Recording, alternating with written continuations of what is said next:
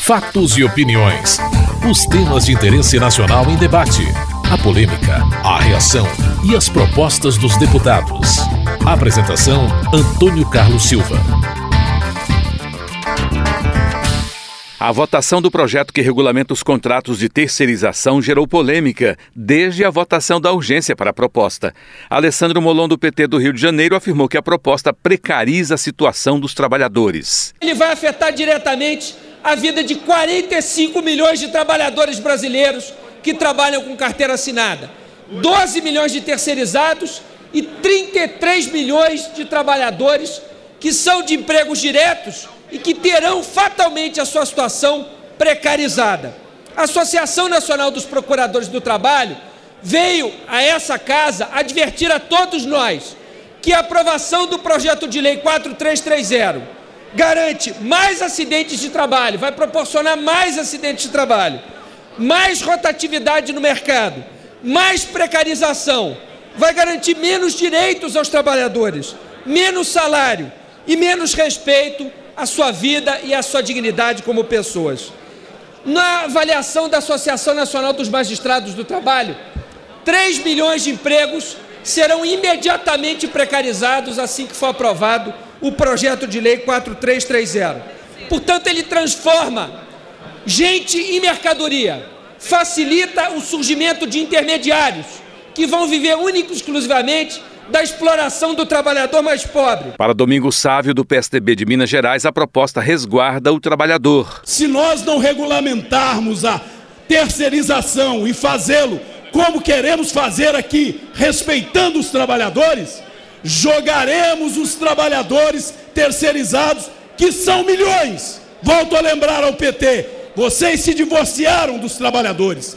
Não são todas as centrais que estão contra, Talvez aquela central chapa branca, pelega, porque hoje todo mundo sabe de quem eu estou falando. Tem uma central que já não mais defende trabalhador, defende ao governo, vai para a rua fazer manifestação pró-governo. Talvez essa, já divorciada dos trabalhadores, não reconheça a existência de milhões de trabalhadores terceirizados que precisam de uma lei que os resguarde, assim como a empresa brasileira.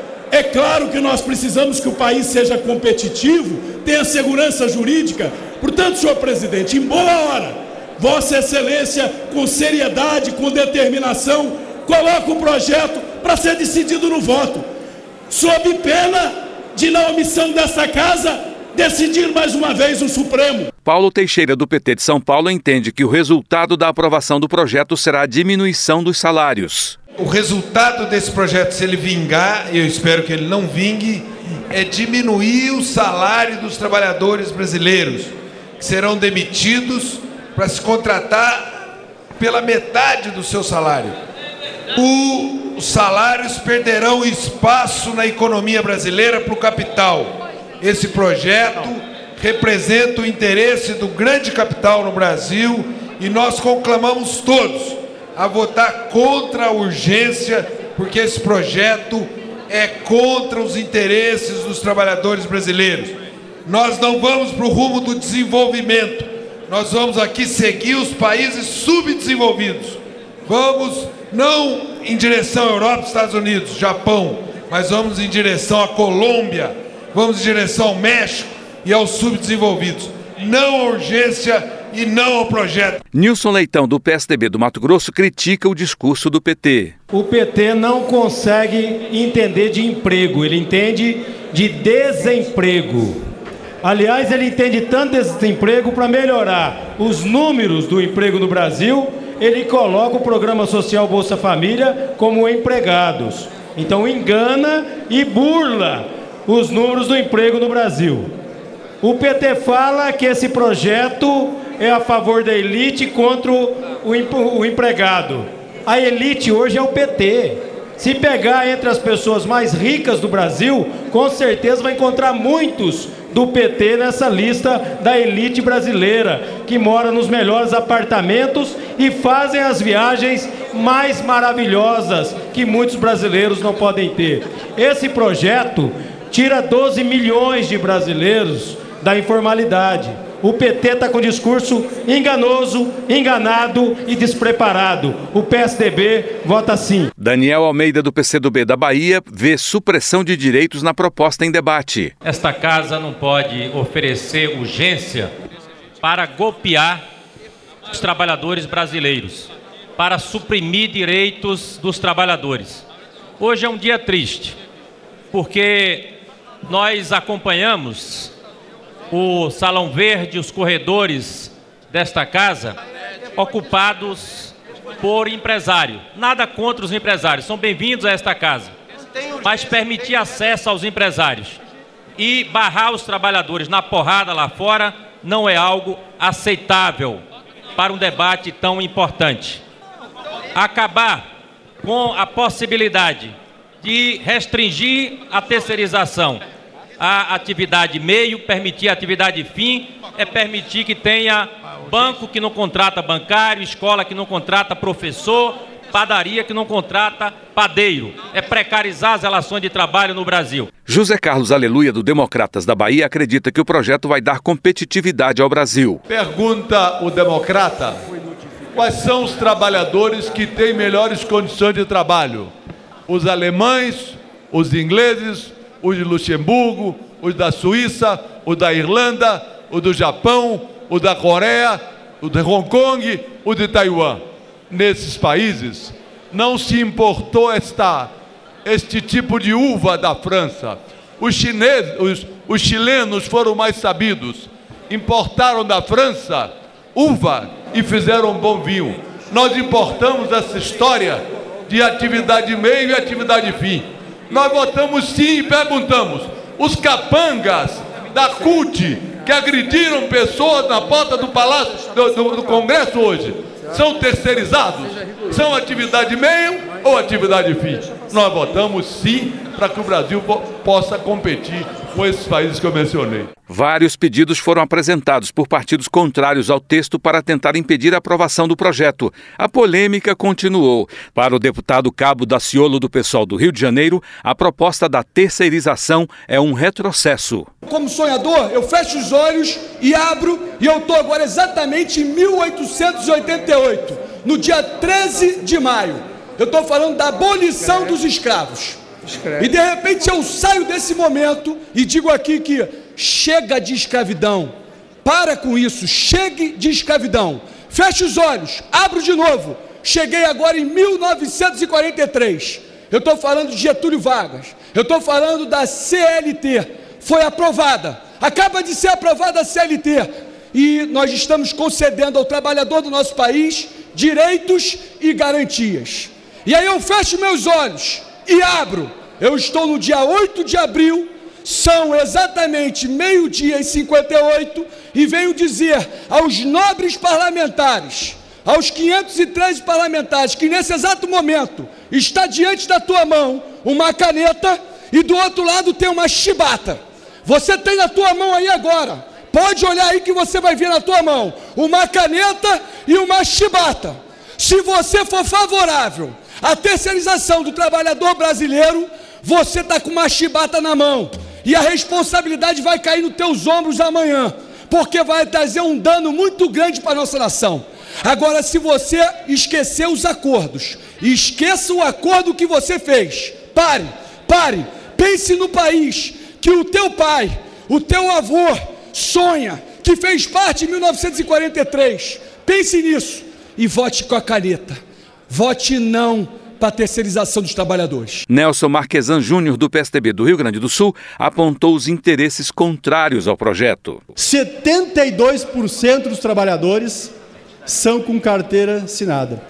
Está à frente da própria indústria de transformação, que é de menos de 70%, deputado Ivan Valente.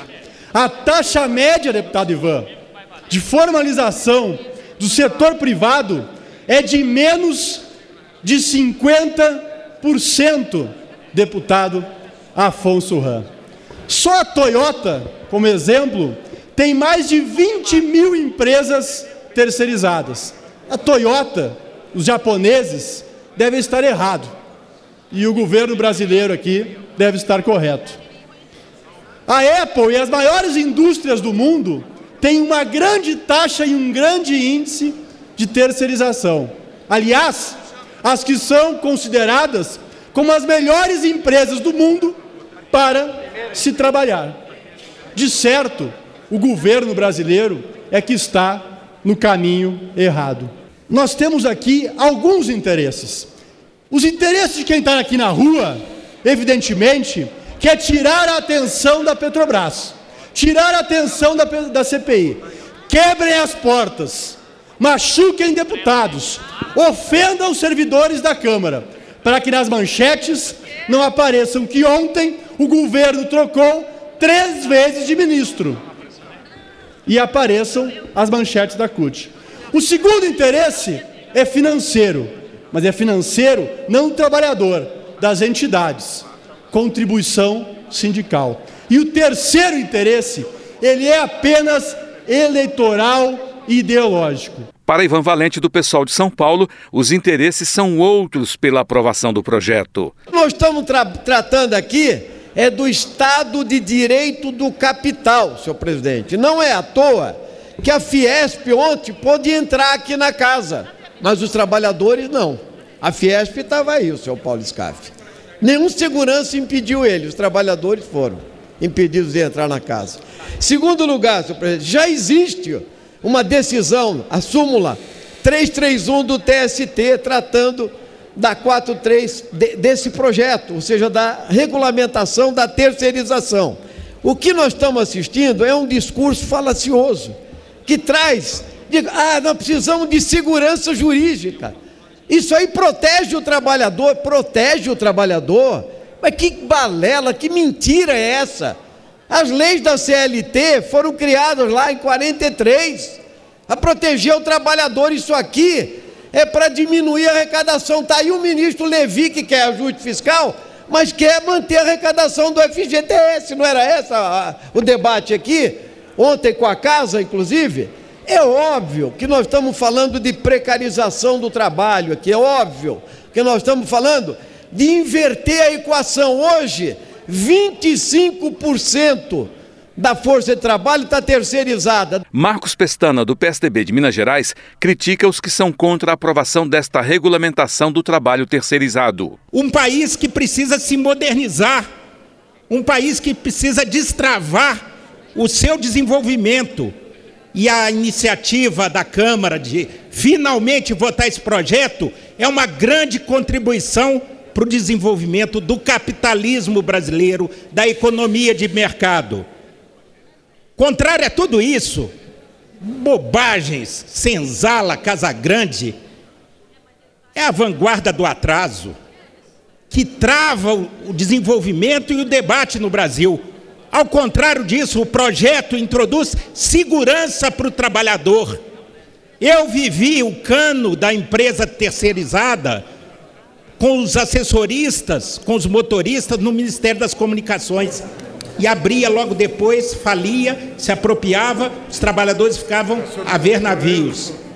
E o desonesto empresário abria em nome de Laranjas uma outra empresa. Aqui não, se defende o trabalhador a contratante vai recolher o fundo de garantia e o INSS, vai ter a atividade subsidiária de fiscalizar.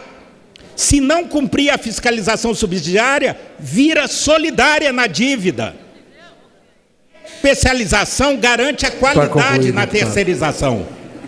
Vamos dar segurança sim ao trabalhador.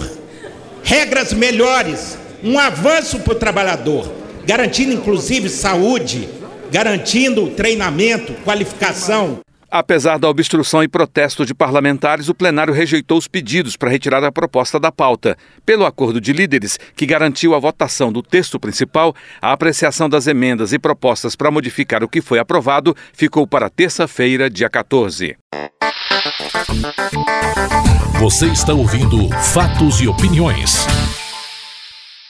As mudanças na articulação política do governo, que será feita pelo vice-presidente Michel Temer para melhorar as relações com o Congresso, foi tema de debates. O líder do Democratas, Mendonça Filho, de Pernambuco, criticou as mudanças no governo.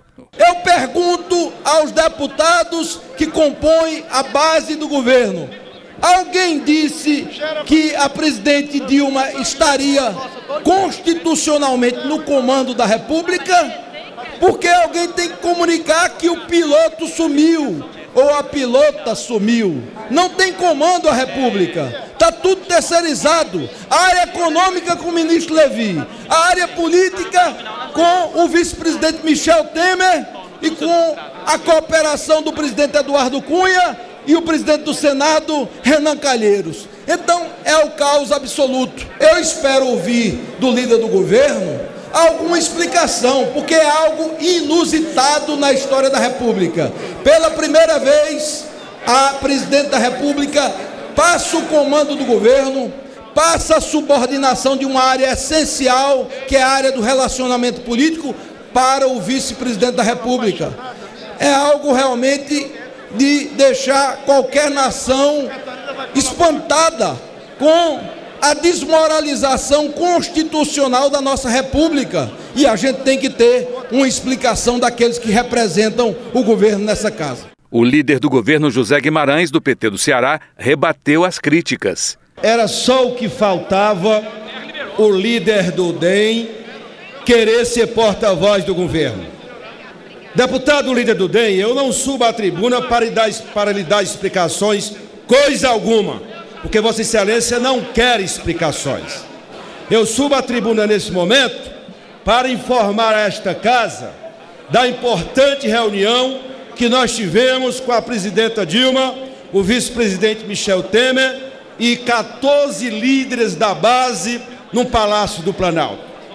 E nessa reunião é importante informar ao parlamento e principalmente também aqueles partidos que fazem oposição mas dialogam conosco, não apostam nesse caos cantado em prosa e versa pelo líder do DEM, e a ele eu não estou dando explicação, e nem ele pode exigir explicação de coisa que não lhe interessa. Silvio Costa, do PSC de Pernambuco, disse que a oposição ficou incomodada com a decisão do governo. O líder do DEM, que reclamava todo dia que tinha muito ministério, hoje foi um dia infeliz foi para a tribuna dizer: Dilma acabou com o ministério. Ela já está atendendo o povo, acabou sim. Começou a reforma. Acabamos o primeiro ministério, que era o Ministério das Relações Institucionais. Agora vai ficar com o Michel. Foram reclamar de uma coisa que não tem direito de reclamar. Eles sabem da oposição que quem indica ministro é a presidente Dilma. E por que vocês ficaram tão incomodados por indicar Michel? Eu sei por quê.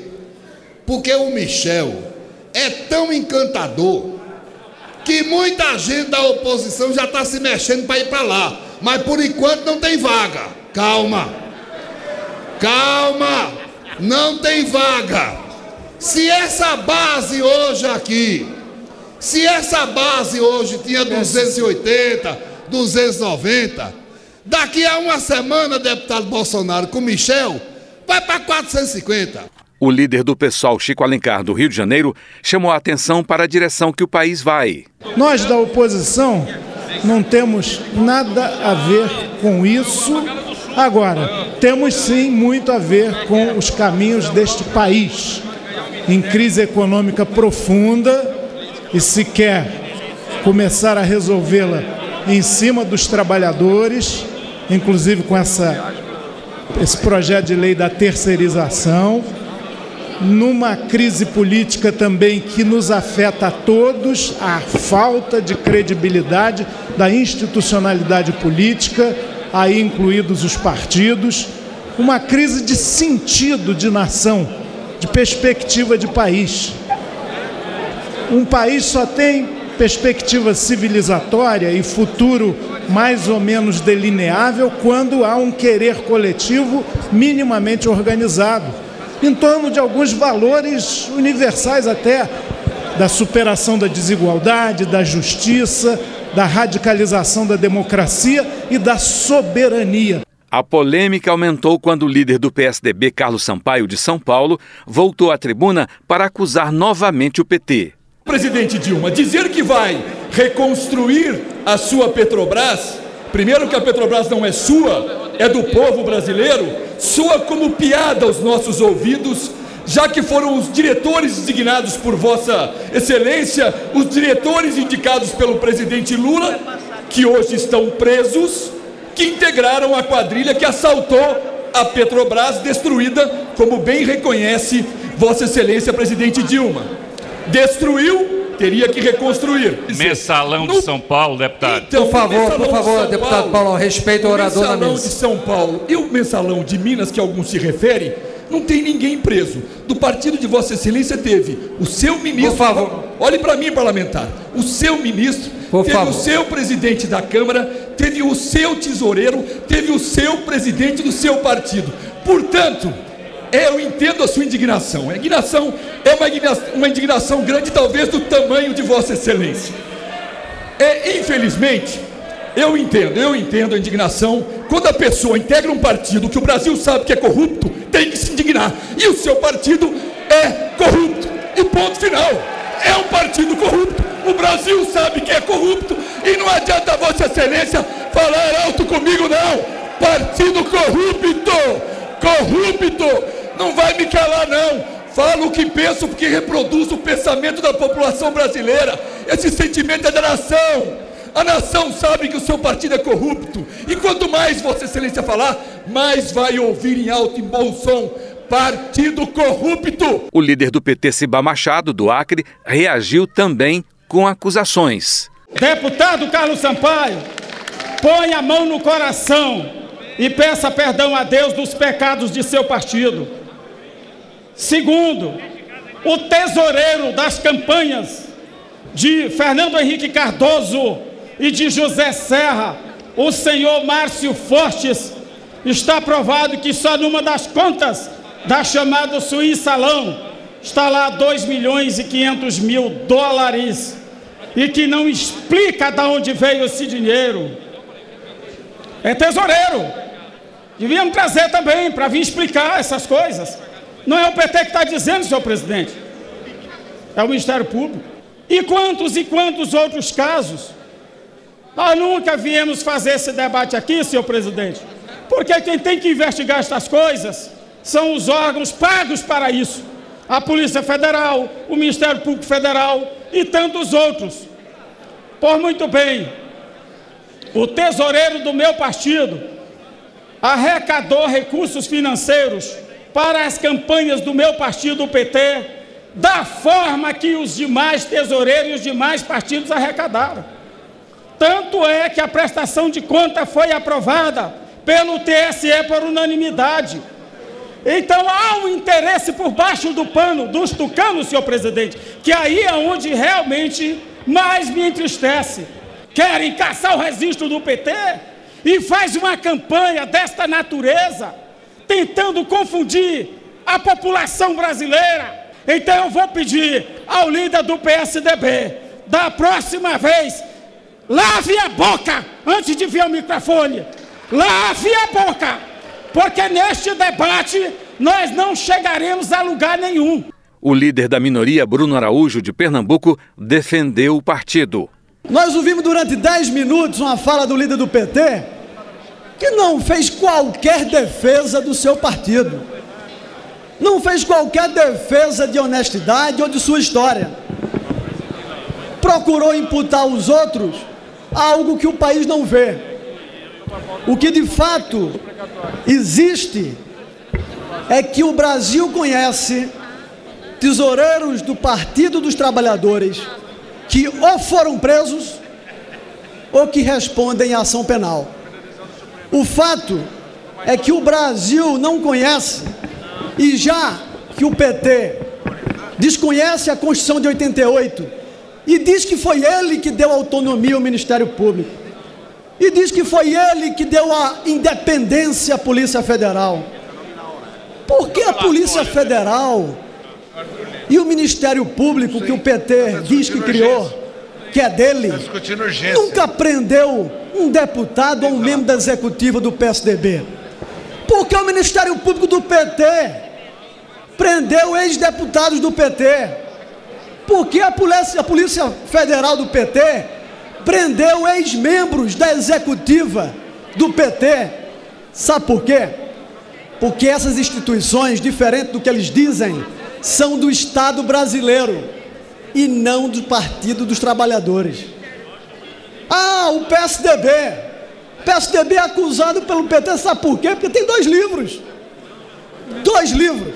Orlando Silva, do PCdoB de São Paulo, saiu em defesa do governo Dilma e da Petrobras. O deputado Carlão Sampaio fez a pergunta e fugiu, como fugiu do plenário agora, do debate. Por quê? Porque 12 anos da presidenta Dilma liderando o Brasil, inclusive a Petrobras, significou a ampliação do investimento em pesquisa, ciência, tecnologia, inovação, que se traduziu na descoberta do pré-sal, que é o maior patrimônio, a maior conquista do nosso país nos últimos anos. A liderança de Dilma à frente da Petrobras significou um novo marco regulatório para o petróleo em nosso país. Mudou, mudou. Na época da concessão, tal qual os tucanos defendiam, eram meia dúzia de empresas beneficiadas. Agora não. No regime de partilha, a riqueza produzida pelo pré-sal fica no Brasil para investir na educação brasileira, para investir na ciência e tecnologia, para garantir o nosso meio ambiente. Tornamos o Brasil um dos principais polos produtores de petróleo e gás do mundo, graças à liderança de Dilma Rousseff à frente do Brasil e à frente da Petrobras. Você acabou de ouvir Fatos e Opiniões, uma produção da TV Câmara. Edição e texto Antônio Carlos Silva e Eliane Breitenbach. Apresentação Antônio Carlos Silva.